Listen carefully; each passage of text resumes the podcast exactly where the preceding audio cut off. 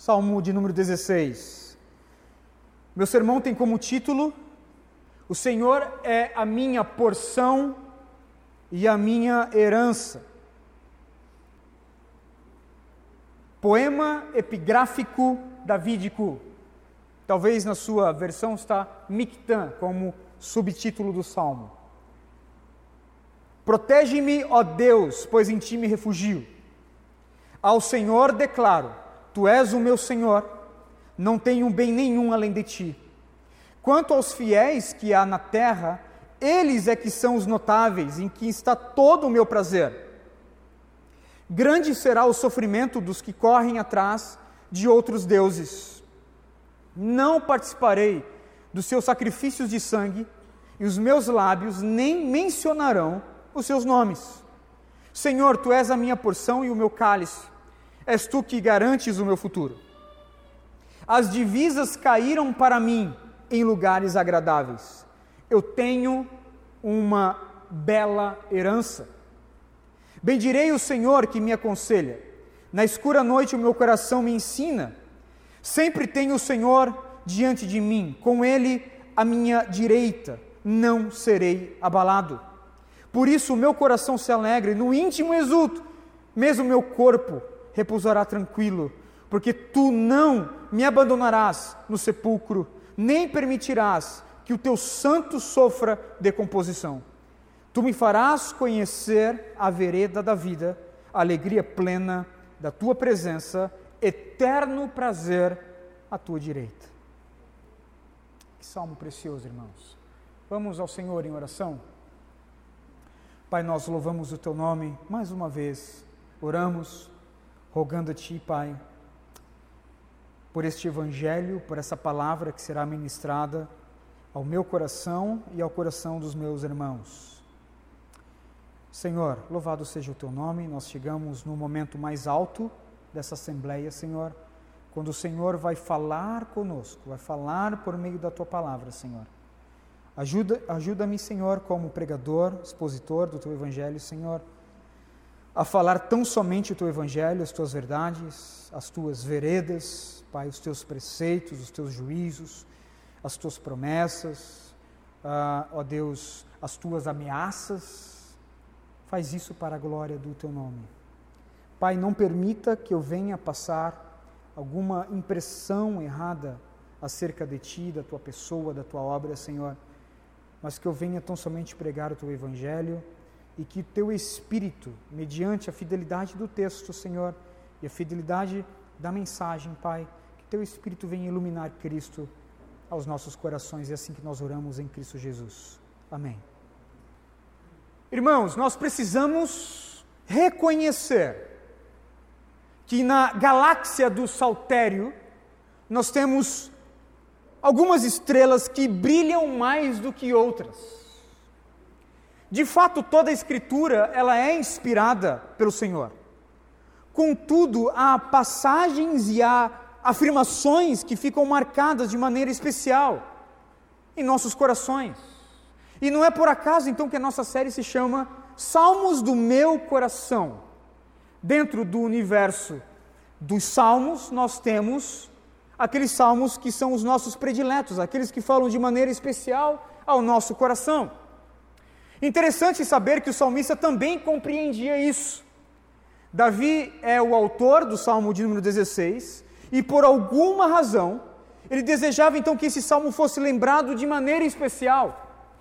Davi, ele deseja que este salmo venha a ser recordado pelos, pelos fiéis. No título desse salmo, por exemplo, você vai encontrar a palavra mikta Natan, ou talvez, na, pelo menos na versão da NVI, um poema epigráfico davídico. O que, que é então essa palavra Mictã? Os, os, os, estudiosos da Bíblia, os comentaristas, eles não chegaram a uma conclusão né, certa acerca dessa palavra. Contudo, o termo Mictã um poema epigráfico de Davi, ele se aproxima do sentido de gravar em dourado. destacar em ouro. Interessante isso. Portanto, este salmo, esta oração, esse poema escrito por Davi, ele deve ser recordado de maneira especial. Ao que parece, o próprio Davi pediu isso. Por qual razão ele pediu isso? Bom, nós simplesmente nós não sabemos. E é provável que esse salmo né, seja um salmo especialmente talvez escrito após uma vitória sobre algum inimigo ou mesmo talvez depois da solução de um problema. E de fato, irmãos, ao analisar então esse salmo, nós vamos reconhecer que ele se trata de uma oração muito pessoal para Davi, para o rei Davi. Perceba, por exemplo, que o pronome meu, ele aparece várias vezes no salmo. É o meu Senhor, é o meu prazer, é os meus lábios, é a minha porção, é o meu cálice, é o meu futuro, é o meu coração, é a minha direita. Portanto, este salmo ele é muito especial para Davi. Por isso que ele colocou no subtítulo Mictã. Para ser lembrado, né, para ser escrito com, com letras douradas. O que nós podemos ver aqui neste, nesse salmo, que o Davi expressa uma combinação de alegria, de louvor, de humildade, de submissão e devoção a Deus. E a pergunta é: o que nós podemos aprender com este salmo? Por que ele foi tão especial assim para Davi? Basta tão somente uma leitura breve desse salmo para identificarmos que para Davi, o Senhor Deus era o seu refúgio, a quem a sua alma encontrava consolo e segurança. E a palavra é por quê? Por que ele escreveu o que escreveu? Por que ele pensou o que pensou? Porque ele colocou isso diante de nós, irmãos. Porque Davi desejou que esse salmo fosse lembrado de maneira especial? Era um salmo do seu coração. E aí eu quero responder, encontrando pelo menos aqui quatro verdades que nós podemos encontrar acerca de Deus neste salmo. A primeira verdade está no verso 1 e verso 2. Em Deus nós temos refúgio. Em Deus nós temos refúgio. Note como é que Davi inicia este salmo. Ele inicia orando: Protege-me, ó Deus, pois em ti me refugio. O que estava acontecendo com Davi, meus irmãos, nós não sabemos. Mas eu concordo então com Warren Wisby quando comenta dizendo que o pedido protege-me não indica que Davi estivesse então passando por alguma dificuldade ou algum perigo, né, como no caso do Salmo 9, do Salmo 13, mas simplesmente ele coloca aqui que ele precisava do cuidado constante de Deus e da sua orientação. Ele coloca aqui a sua necessidade de modo a poder honrar o Senhor e desfrutar do Senhor e das suas bênçãos diante de qualquer aflição que ele poderia então ter. Calvino, comentando esse texto, vai dizer: Eis aqui uma oração em que Davi se confia a proteção divina. Entretanto, aqui ele não implora o auxílio divino em alguma emergência específica, como frequentemente faz em outros salmos, mas simplesmente roga-lhe que se manifeste na qualidade de protetor durante todo o curso da sua vida. Na verdade, diz Calvino, a nossa segurança toda, tanto na vida quanto na morte, depende inteiramente de estarmos sob a proteção divina. O que se segue concernentemente a confiar, mesmo que se o Espírito Santo nos assegurar pelos lábios de Davi, que Deus está pronto a socorrer a todos nós, contando que confiemos nele com uma fé definida, estável e que não toma sob sua proteção a ninguém senão aqueles que se confiam a Ele de todo o coração. Portanto, o que nós podemos ver aqui é Davi cultivando um relacionamento entre o seu gracioso Deus. É um relacionamento entre o gracioso Deus e o agraciado. entre o abençoador e o abençoado, entre o refúgio e o refugiado. Davi ele sabe que o maior privilégio da vida é cultivar um relacionamento com o Senhor Deus. E é exatamente o que ele faz nesse salmo. Veja que primeiro ele ora e reconhece a sua dependência do cuidado do Senhor. Segundo, ele ora e reconhece que somente Deus é o seu refúgio, onde ele pode então encontrar segurança, esconderijo, onde a sua alma pode encontrar guarida. Terceiro, ele ora e reconhece que sua vida está completamente debaixo do senhorio de Deus, ele se submete ao Senhor. Para Davi, o Senhor Deus não é tão somente um Deus salvador, mas é o Senhor Deus. Davi ele ora e reconhece que Deus é o seu maior bem. É a pérola de grande valor do coração do salmista. Nada e nem ninguém pode ser comparado ao Senhor, segundo Davi. Para Davi, o Senhor Deus é o seu maior tesouro, aquele em quem seu coração encontra refúgio, encontra guarida. Davi reconhece que não possui nada além do Senhor Deus, ou seja, Davi não sentiu falta de nada, porque o Senhor Deus lhe foi suficiente. Verso de número 1 e verso de número 2: Protege-me, ó Deus, pois em ti me refugio. Ao Senhor Deus declaro: Tu és o meu Senhor, e eu não tenho outro bem além de ti. Portanto, em Deus nós temos o nosso refúgio, o nosso refúgio, a nossa guarida, a nossa proteção, o nosso esconderijo, a nossa salvação, o nosso escudo, o nosso castelo forte, em Deus. A segunda verdade está no verso 3 e verso 4 em Deus nós temos uma família de pessoas notáveis. Verso 3 e verso 4. Em Deus nós encontramos uma família de pessoas notáveis, de gente notável. A partir do verso de número 3, Davi ele muda completamente a direção da sua oração. No verso 1 e verso 2, o coração de Davi está devoto ao Senhor mas agora ele dedica pelo menos dois versos para tributar a sua honra à família da fé.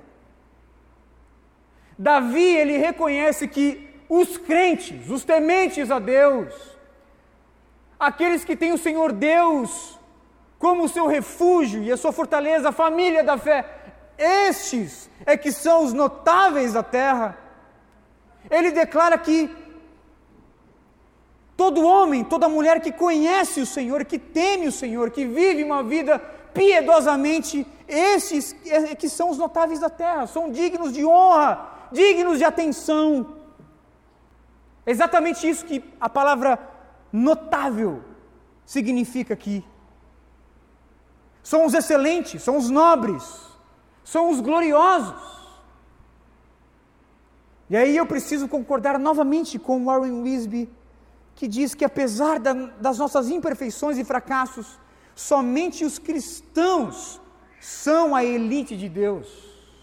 Somente a igreja, o seu corpo, são os seus representantes na terra.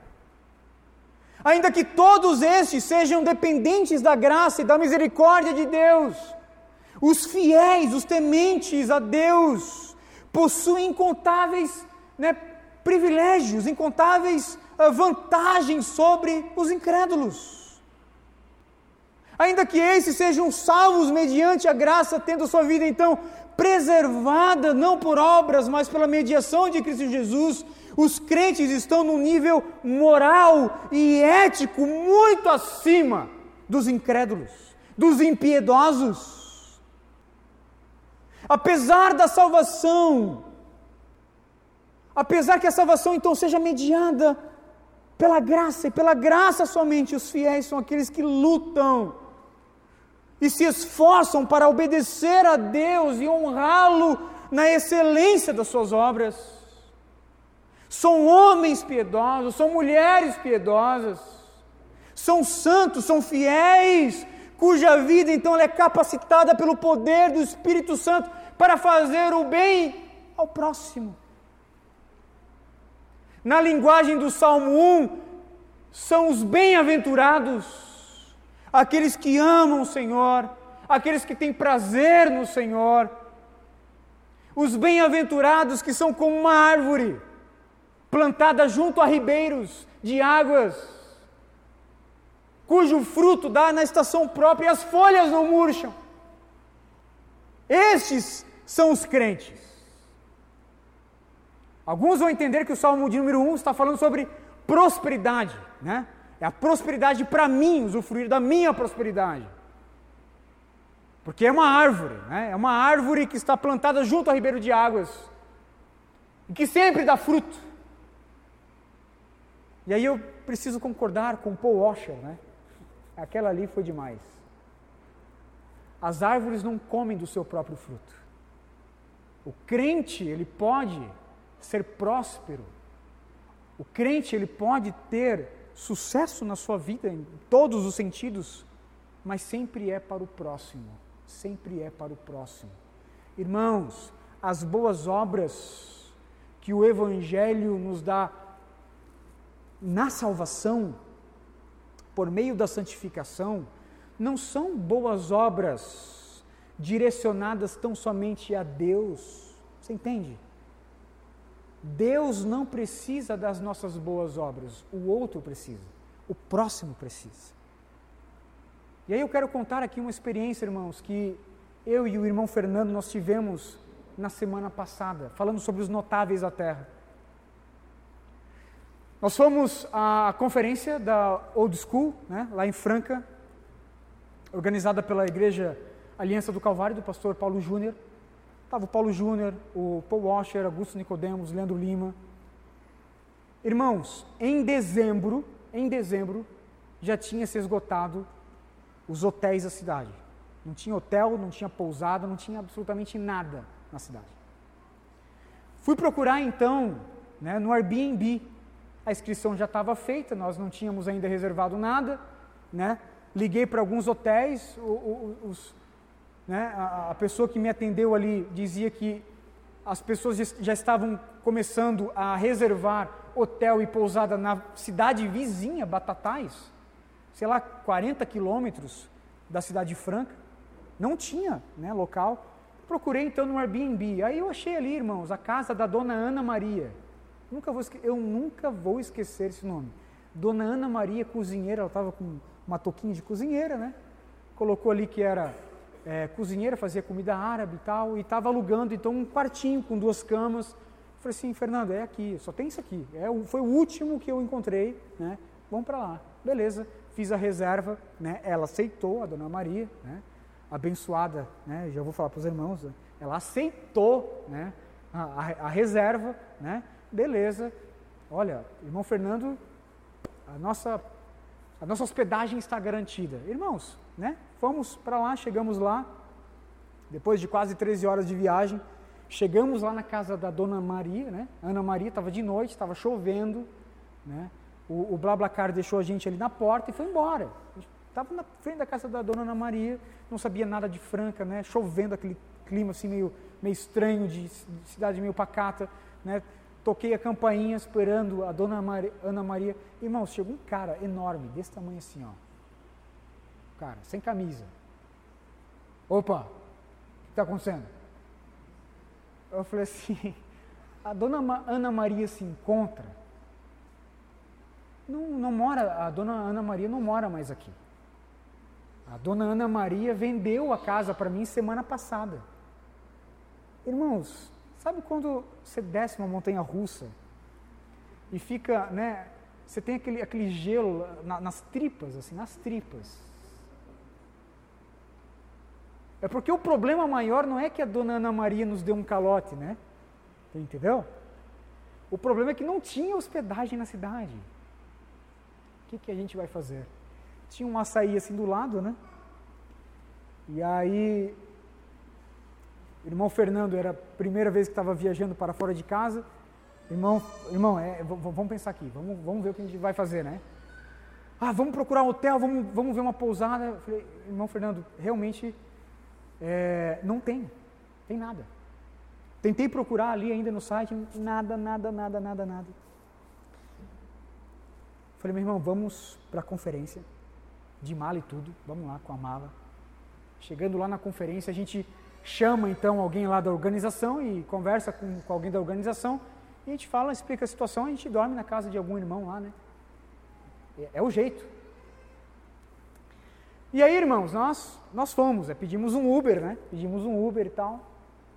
E aí, ainda com o coração esperançoso, ainda falei pro cara do Uber assim, meu irmão, se você vê por aí uma, um hotel, né, indo para a conferência, assim, a caminho da conferência, se tu vê algum hotel, tu para aí que eu quero fazer uma pergunta. Aí tinha lá um hotel, ele parou no hotel, fui, fui falar, né, com, com, com a recepção, olha, realmente não tem, não tem nada, não tem nada.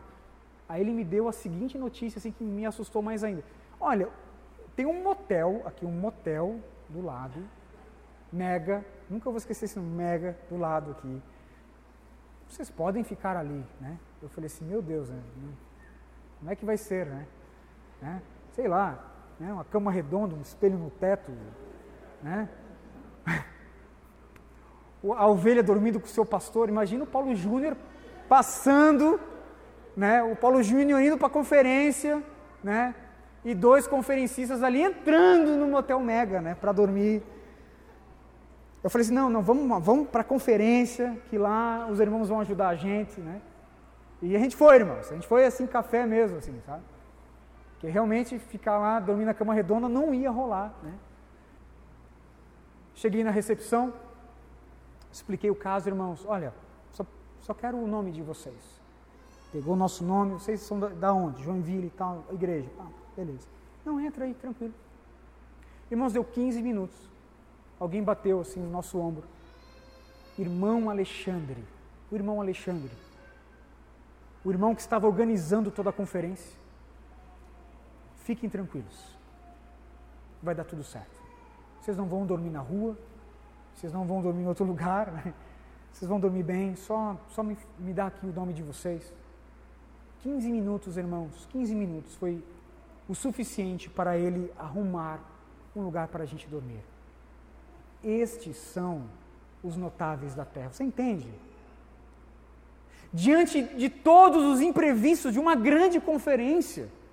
Aquele irmão que estava gerenciando toda aquela conferência com mais de duas mil pessoas parou para nos atender, para solucionar um problema meu e do Fernando. Por que, irmãos? Porque é exatamente isso que os fiéis fazem. É exatamente isso que os cristãos fazem. É exatamente isso que os crentes, que a família da fé faz.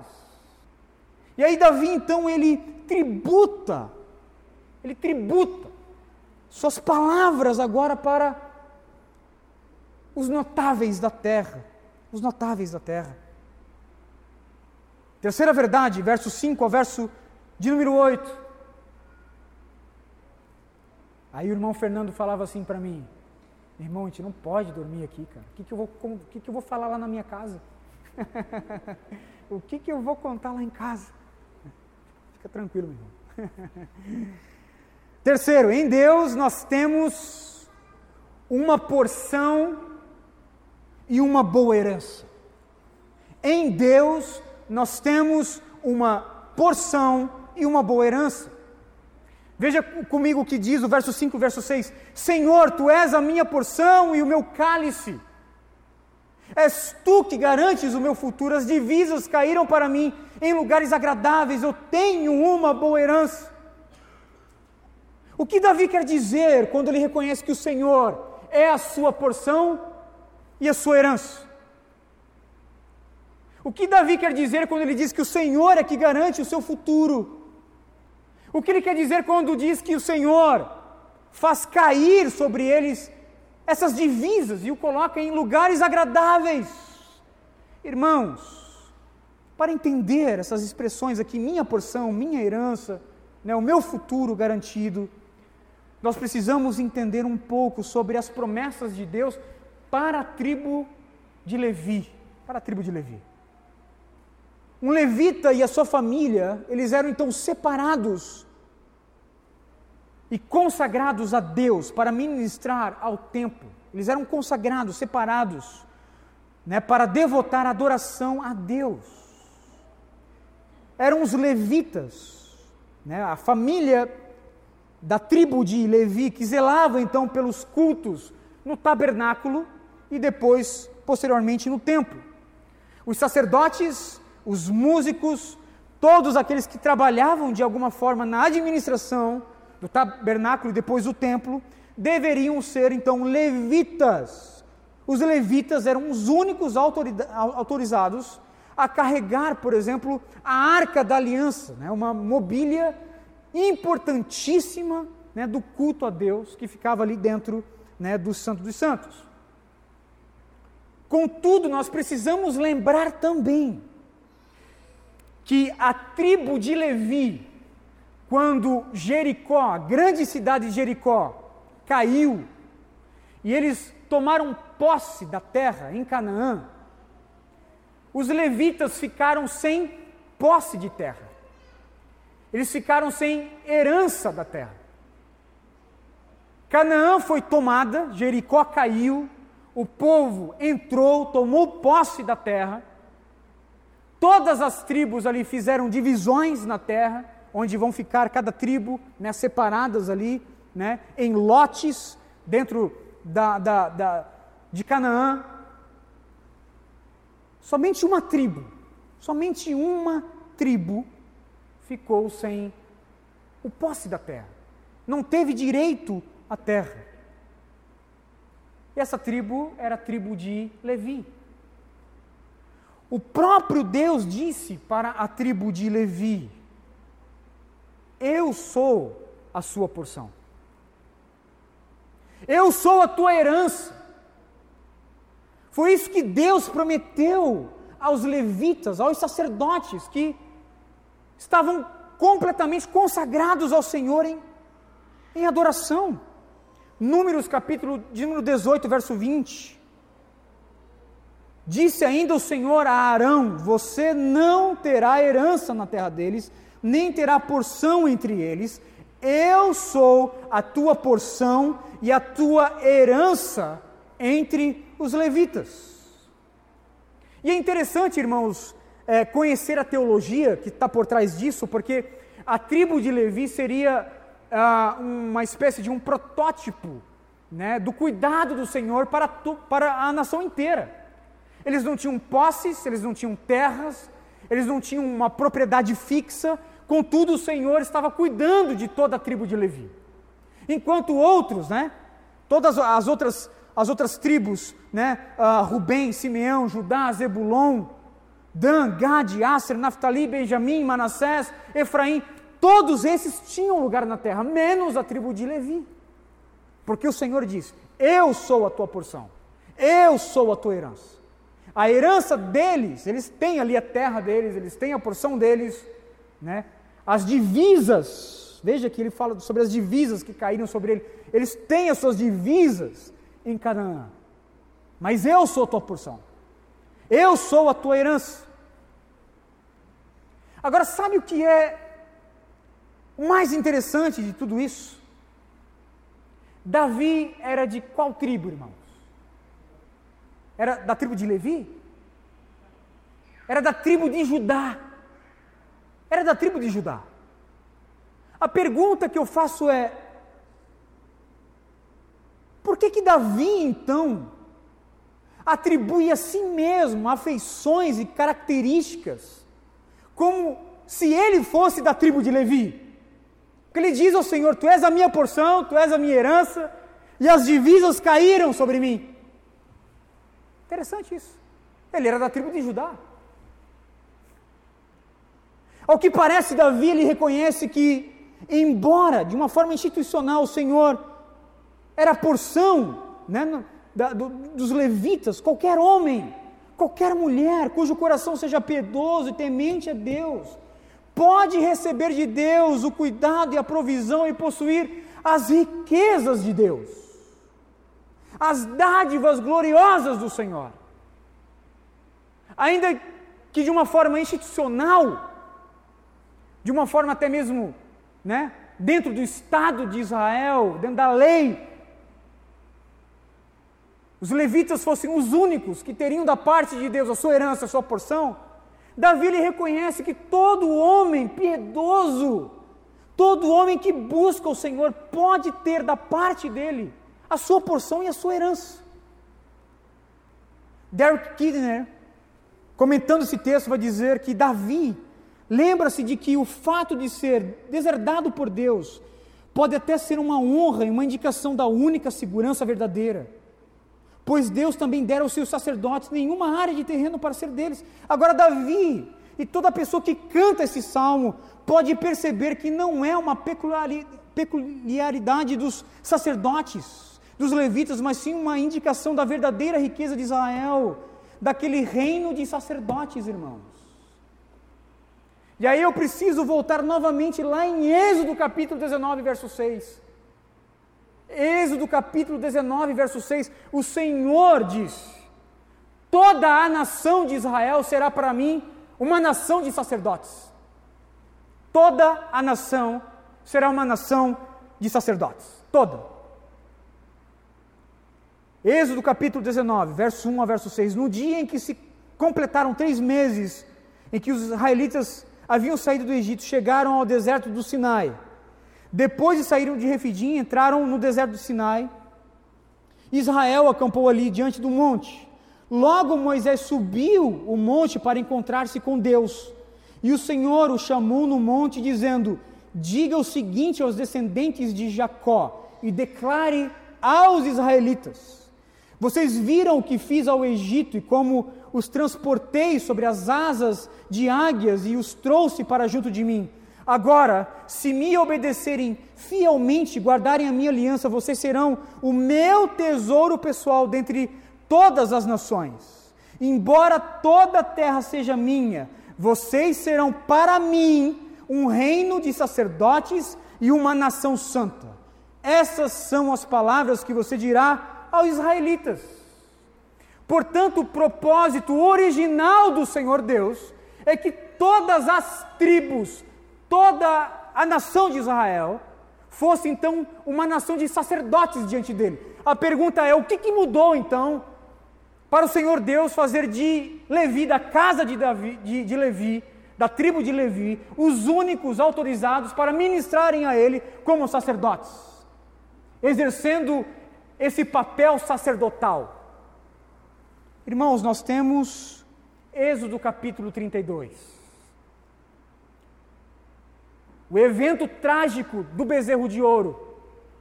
Moisés desce do monte em Êxodo capítulo 32. E aí ele vê uma festa.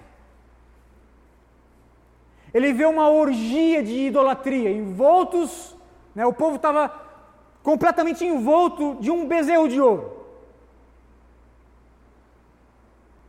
Blasfemando contra Deus, pecando contra o Senhor formando ali um bezerro de ouro, uma imagem de ídolo e se dobrando perante esse bezerro de ouro. Moisés desce, vê tudo aquilo e diz assim: Quem é do Senhor, vem para cá. Qual é a única tribo, irmãos, que não estava ali naquela idolatria? A tribo de Levi. Toda a tribo de Levi vem para o lado de Moisés. Moisés diz: Agora pega a espada, tira a espada da bainha e mate os seus irmãos. Todos aqueles que estão em adoração dentro dessa orgia de idolatria adorando esse bezerro de ouro. A tribo de Levi não pensou duas vezes. Foi fiel ao Senhor e foi fiel às palavras de Moisés. E a partir então de Êxodo capítulo 32, nós temos então esse papel sacerdotal que deveria ser para toda a nação, agora sendo exercido pela tribo de Levi, tão somente pela tribo de Levi, considerando a sua fidelidade para com o Senhor Deus. E ao que parece agora, então, Davi, ele está recordando disso. Tu és a minha porção, tu és a minha herança. Outro bem eu não tenho além de ti, as divisas caíram sobre mim.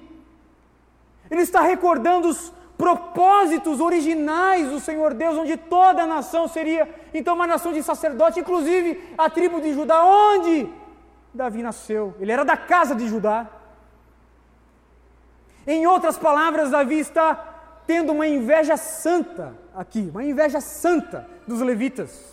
Ele era um rei que deveria, né, que queria ser um sacerdote, queria cultuar a Deus, queria ter nascido ali na tribo de Levi para ministrar ao Senhor Deus. Esse é Davi, irmãos, um homem com santas ambições, com santas paixões, com santa invejas, santas invejas.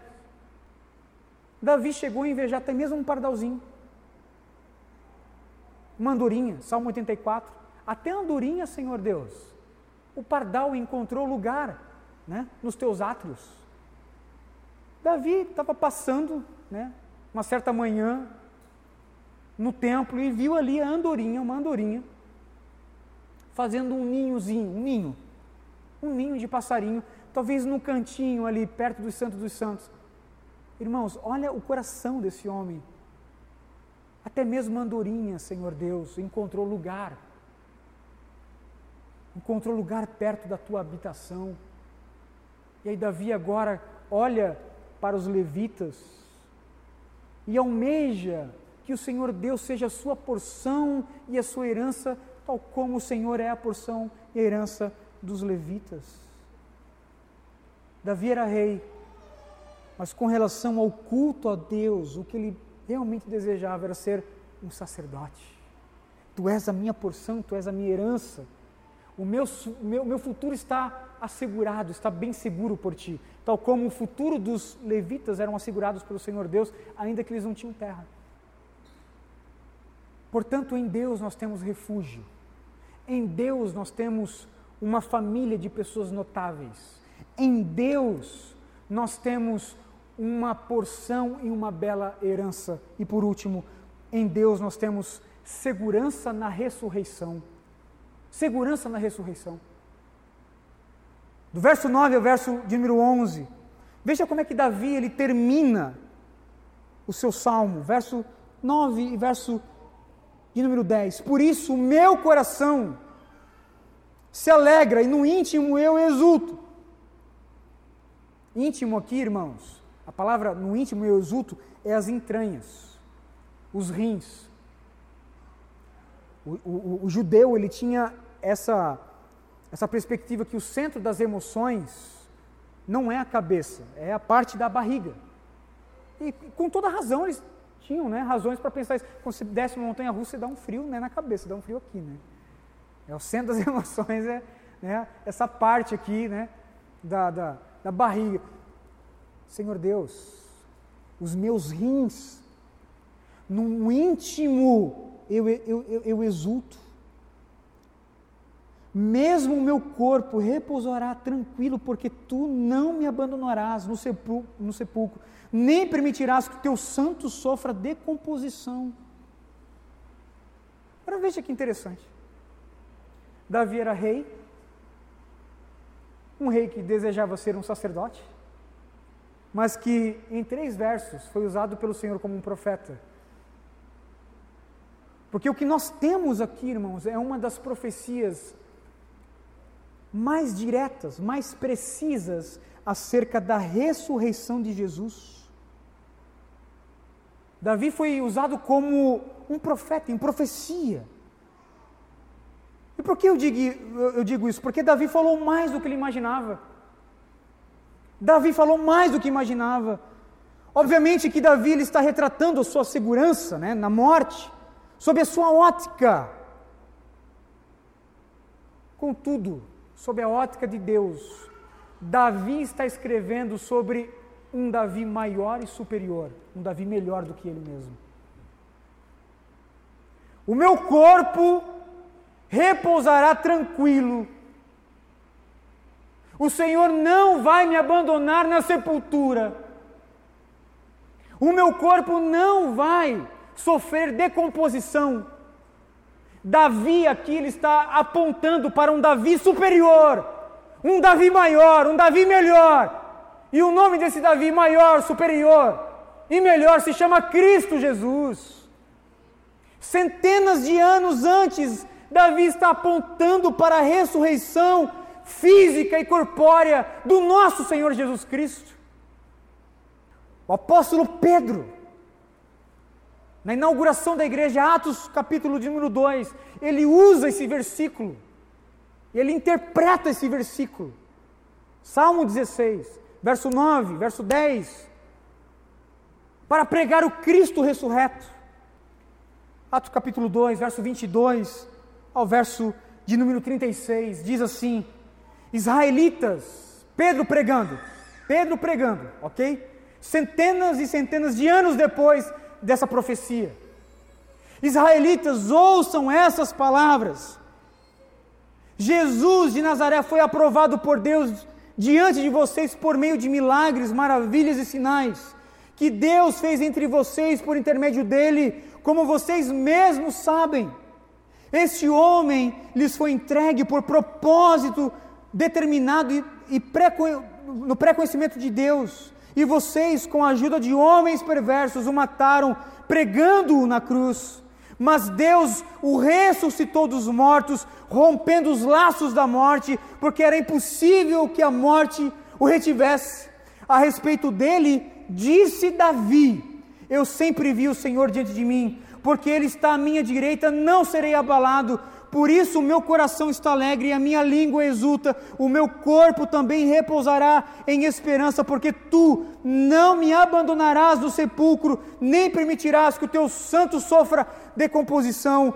Tu me fizeste conhecer os caminhos da vida e me encherás de alegria na tua presença. Irmãos, Pedro pregando, né? Irmãos, Posso dizer-lhes com franqueza que o patriarca Davi morreu e foi sepultado, e o seu túmulo está dentre nós até o dia de hoje. Mas ele era profeta e sabia que Deus lhe prometera sob juramento que colocaria um dos seus descendentes em seu trono. Prevendo isso, falou da ressurreição de Cristo Jesus, que não foi abandonado no sepulcro, cujo corpo não sofreu decomposição.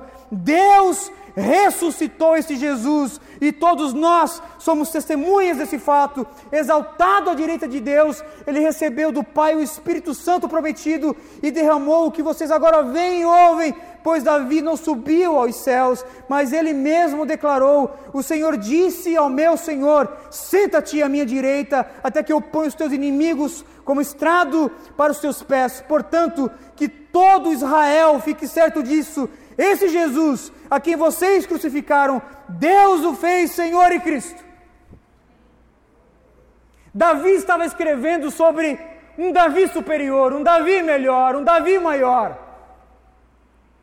Se você visitar hoje Israel, o túmulo de Davi ainda está lá. Está enterrado lá, está sepultado lá. Está lá o sepulcro do rei Davi. E o sepulcro de Cristo, irmãos? Na porta colocaram ali uma frase: He's risen. Ele ressuscitou. Ele ressuscitou. Eis as boas novas do Evangelho. As boas novas do Evangelho têm como origem um túmulo vazio. A maior notícia de todas vem de um túmulo vazio. Cristo Jesus ressuscitou foi morto segundo as Escrituras, foi sepultado segundo as Escrituras e ressuscitou segundo as Escrituras. Esse é Jesus. Esse é Jesus, irmãos. O Deus que se fez homem, que andou entre os homens, que foi crucificado, morreu, padeceu, foi sepultado e ressuscitou. Esse é o coração do Evangelho.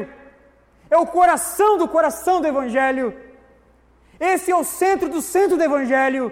Esse é o âmago do âmago do Evangelho. A ressurreição de Cristo Jesus. Na cruz de Cristo, a morte morreu na morte de Cristo. Como bem pregou o puritano John Owen, é a morte da morte na morte de Cristo. Contudo, na ressurreição, Na ressurreição de Cristo, nós temos o recibo deste pagamento. Se a morte de Cristo Jesus foi a oferta, foi o valor pago, a ressurreição é o recibo, é o comprovante de que Deus recebeu aquela oferta. A morte morreu na morte de Cristo, mas por meio da ressurreição, a morte ela é humilhada. Ela é debochada. Ela é debochada. 1 Coríntios capítulo 15, verso 55. Onde está, ó morte, a tua vitória? Onde está, ó morte, o teu aguilhão? Cristo ressuscitou. Está vivo, irmãos. E aí perceba comigo que por último Davi tem certeza da sua alegria eterna e plena com Deus. Os últimos versos: Tu me farás conhecer a vereda da vida, a alegria plena da tua presença, eterno prazer, à tua direita. Porque Cristo ressuscitou, nós podemos ter alegria em Deus, alegria plena em Deus, eterno prazer em Deus há uma garantia, há um, há, um, há um recibo que nós temos, que nós chegaremos aos céus preservados. Tu me farás conhecer a vereda da vida.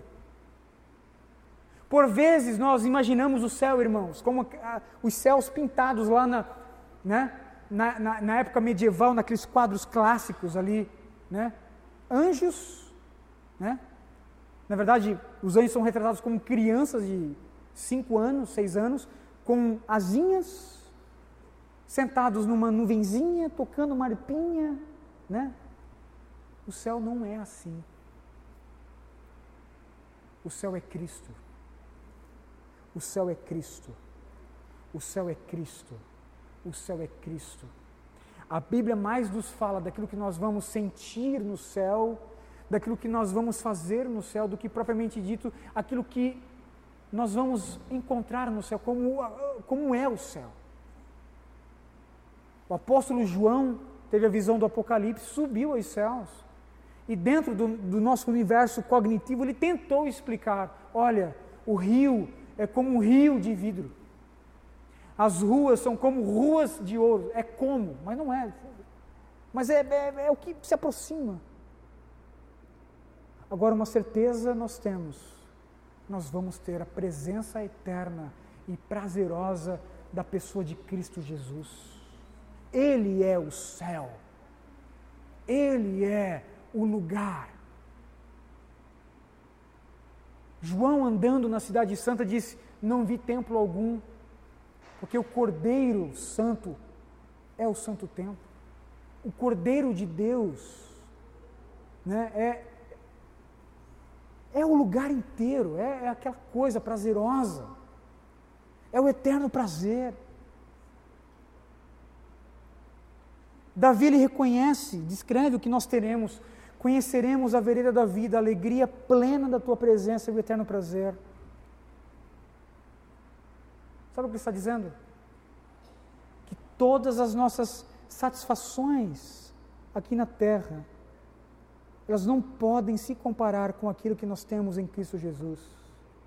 Ele é a nossa segurança hoje e a nossa segurança amanhã. É o nosso refúgio hoje, nosso refúgio amanhã, nosso consolador hoje nessa vida e na vida que virá. Deus é a sua porção? Deus é a sua herança? Como nós podemos, irmãos, responder à altura dessa dádiva que Deus nos deu em Cristo Jesus? Entenda isso. Quando Deus deu a si mesmo em Cristo Jesus, quando Deus deu a si mesmo em Cristo Jesus, Ele deu a maior dádiva que Ele como Deus poderia conceder a uma criatura. Eu vou repetir. Quando Deus deu a si mesmo em Cristo Jesus, Ele deu a maior dádiva que Ele, como Deus, poderia conceder a uma criatura. A pergunta é: o que nós vamos fazer com isso, irmãos? O que, que a gente faz com essa verdade? Com esse fato? De que Deus é a maior dádiva dele mesmo. Deus é o maior presente que nós temos, é Ele mesmo. Essa é a mensagem do Evangelho: Deus se doando como a maior dádiva, a maior bênção, o maior presente ao homem. O que nós vamos fazer com isso, irmãos? Obviamente que nós não conseguimos, nós não conseguimos responder à altura deste presente. Nós não conseguimos devotar a Deus aquilo que Ele merece, né? Por conta daquilo que Ele é e daquilo que Ele nos deu em Cristo Jesus. Nós não conseguimos dar. Contudo, nós podemos dar um máximo de nós mesmos. Nós podemos almejar uma piedade maior, uma santidade maior, uma devoção maior, uma busca maior. E aí eu preciso tomar aqui Davi como lembrança de novo ao meu e ao seu coração. Nós precisamos ter uma inveja santa, irmãos, uma inveja santa.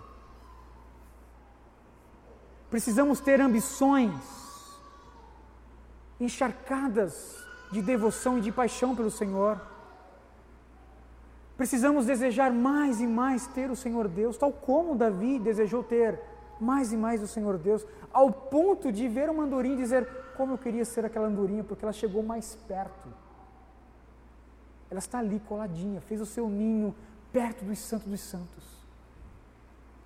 Nós precisamos almejar mais. Ainda que venhamos a fazer o nosso máximo, vai ser infinitamente inferior daquilo que Cristo merece por aquilo que Ele é em nós. Deus é a sua herança, Deus é a sua porção, Deus é a maior dádiva do seu coração, é a pérola de grande valor do seu coração. Tal como aquela parábola, né, quando aquele homem do campo, caminhando no campo, tropeçou, tropeçou ali num, num tesouro, viu um tesouro,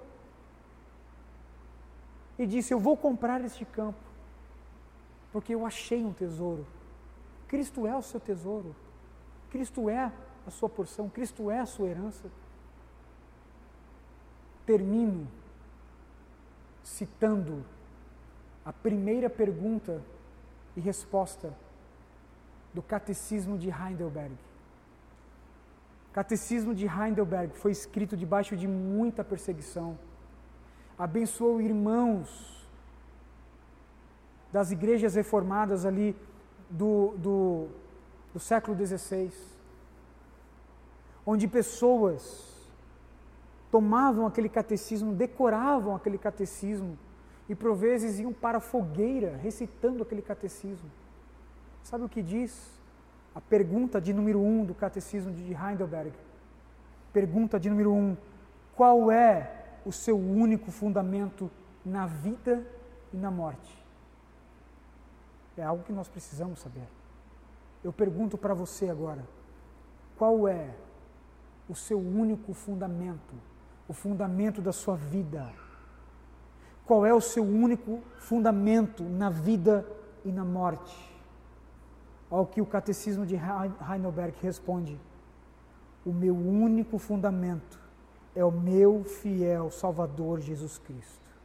A Ele pertenço em corpo e alma, na vida e na morte, e não pertenço a mim mesmo. Com seu precioso sangue, Ele pagou por todos os meus pecados e me libertou de todo o domínio do diabo. Agora Ele me protege de tal maneira que, sem a vontade do meu Pai do céu, não perderei nenhum fio de cabelo Além disto, tudo coopera para o meu bem. Por isso, pelo poder do Espírito Santo, ele também me garante a vida eterna e me torna disposto a viver para ele daqui em diante todo o meu coração.